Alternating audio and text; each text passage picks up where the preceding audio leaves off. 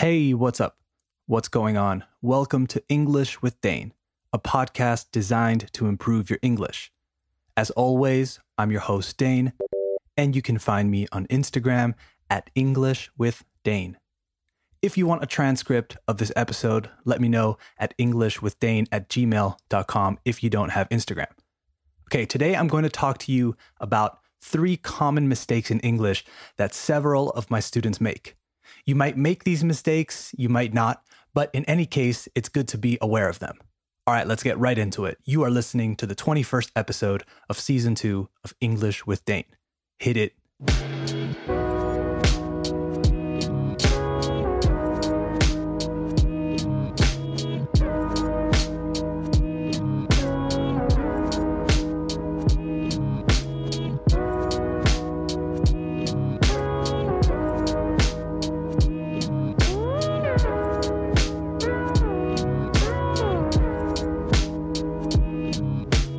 Okay, we have officially started the show, so let's get into our first common mistake borrow versus lend.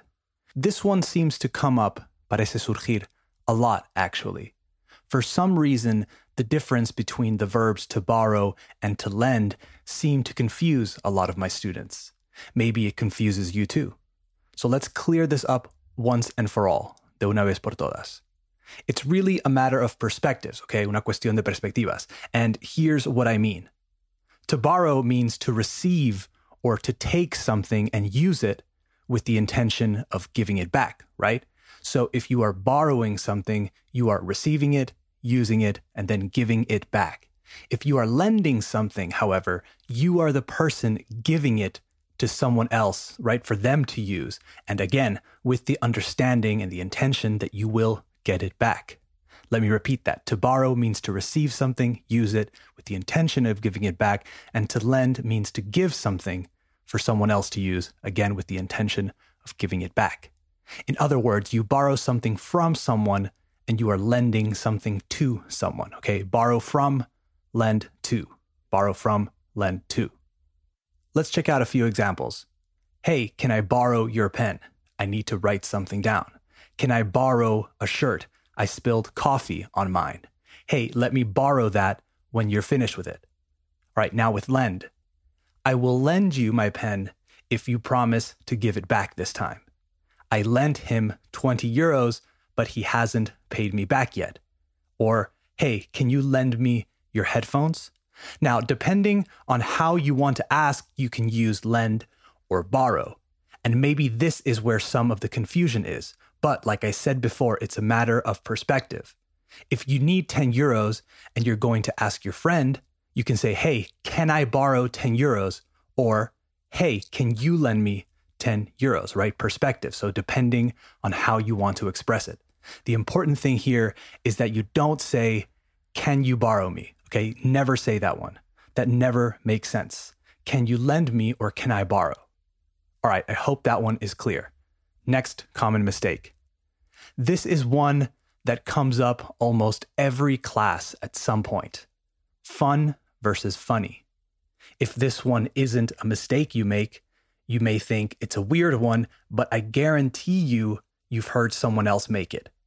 So if something makes you laugh, te like a joke or a scene in a movie or maybe just your friend talking about something, that joke, that scene, or your friend is funny. Okay, F U N N Y, as in, ha ha ha, that's so funny. I can't stop laughing, right? Gracioso in Spanish. However, if you played a football match, let's say, with your friends at the park, or if you played Call of Duty on your PlayStation, or picked up a new hobby, it's fun. F U N. Not funny, okay? Fun, divertido. I can't stress this enough. This is a common mistake that I correct very, very often, and much more often than you think. So funny, ha ha ha, que gracioso, fun, divertido. Example time. My friend is so funny, she always makes everybody laugh. That was the funniest movie I've ever seen. I couldn't stop laughing. Now, with fun, that game was so fun. I can't wait to play again. Or you should come to the party everyone's going. It'll be really fun. Okay, I hope I cleared up that one too. I've got one more, and this one is a classic. This one, again, is much more common among Spanish speakers and more common than you think. And it's adding the before nouns when we are talking about them in general. This is confusing because in Spanish we say something like, me encantan las comedias. But in English, we don't need that los, okay? We don't need the. We would just say, I love comedies. Now, you might be thinking, hey, Dane, come on, man. We know, we know. But it's a mistake I've corrected maybe 10 times in the last week or so, both from lower level students and higher level students. Sometimes students don't even realize they've said it and they don't believe me when I correct them. If you're talking about a specific group of something, like the trees in my garden are beautiful versus the more general trees are beautiful, then yes, you do need it. But in general, watch out for this one because it's a sneaky mistake that you can prevent. All right, those are the common mistakes I wanted to talk about on today's show. Let me know if you found these useful. Let me know if there are any mistakes you find yourself making regularly or consistently when you speak English, and I'll put them in the next Common Mistakes episode. All right, that's it for today. Don't forget to subscribe to English with Dane on Spotify and Apple Podcasts or wherever you listen to the show. And the YouTube channel will be up and running again soon, so subscribe to English with Dane on YouTube too. All right, talk to you soon. Bye bye.